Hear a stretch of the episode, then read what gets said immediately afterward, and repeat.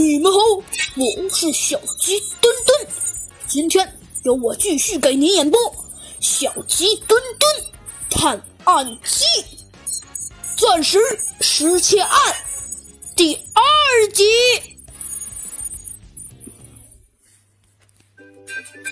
小鸡墩墩风驰电掣的来到了老莫的警察局，只见老莫跟往常一样，翘着个二郎腿躺在他那软绵绵的椅子上。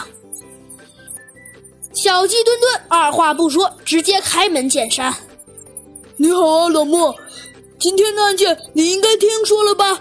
给我说说。”老莫倒是没有直接理会小鸡墩墩，而是满不在乎的说道。哎呀，小飞机，今天你的领导猴子警长怎么没来啊？我还想跟他聊聊呢。小鸡墩墩满不在乎的哼了一声，哼，是他让我来的，怎么了？你想他了？老莫这回有点生气了，哼，谁想他了？我只不过是想跟他聊聊警察的事业。好了，你快说吧，今天，哦，你应该是为了。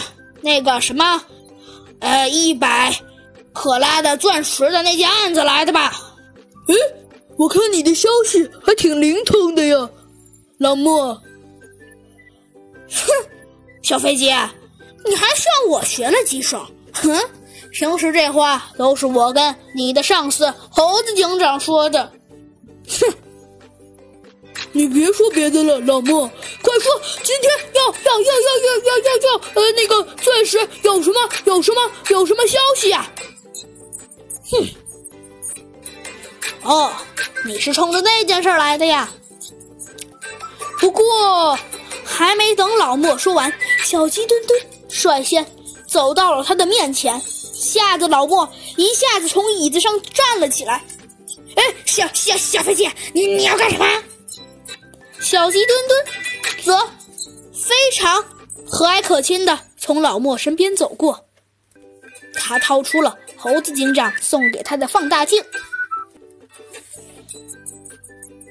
他先走到原来存放大钻石的展柜前面，仔细的观察起来。玻璃柜面前被规则的划开了一个大洞，里面红色的天鹅不。凌乱地铺在一处凸起的台面上，很显然了，这盗贼一定是用玻璃刀之类的，准备切开玻璃，匆忙取出钻石，实现了盗窃。嘿，老莫，相关人员都排查了吗？小鸡墩墩问道。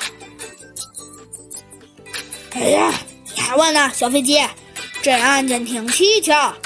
商场工作人员都没都没玻璃刀，但监视器又没有完全拍下外人人员的可疑现象，门窗也毫发无损。神秘的盗贼居然进入这里，用玻璃刀切开玻璃，取走了钻石。老莫说道：“我们正在排查玻璃刀的下落，只有找到了玻璃刀。”应该才能准确的怀疑嫌疑人。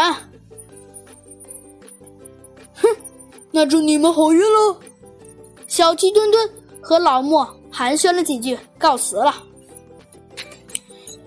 小鸡墩墩回到警察局时，他发现了弗兰熊、兔子警长还有猴子警长都在这里。猴子警长第一个开口问道：“小鸡墩墩，你回来了？找到罪犯了吗？”小鸡墩墩没有直接理会猴子警长，而是先看了看他的放大镜，然后才回答猴子警长说道：“呃，目前还没有呢，猴子警长。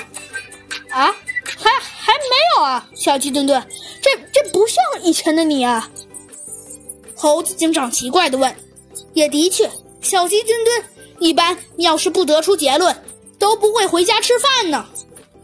哼，猴子警长，反正他们调查结论还没出来之前，你觉得我能有啥结论啊？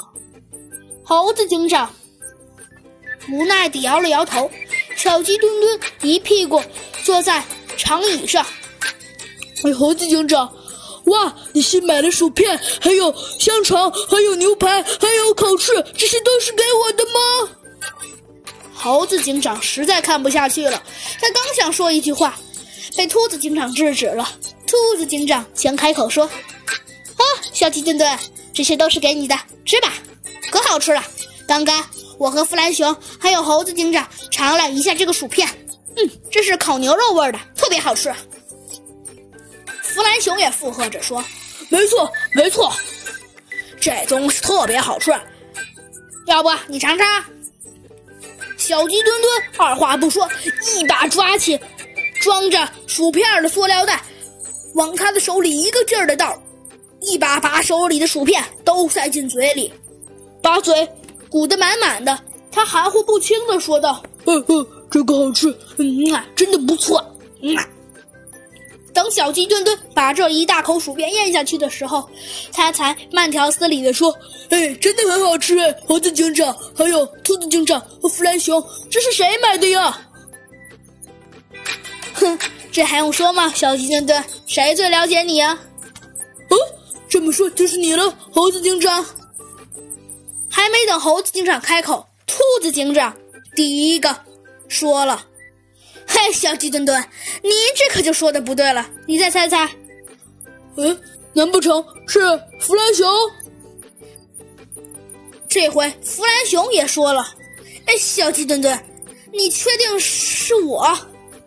哎。”那就怪了，不是你，也不是猴子警长，还有谁啊？哦，对了，还有兔子警长，这个是特别了解我的兔子警长给我的，对不对呀？你终于想出来了，小鸡墩墩。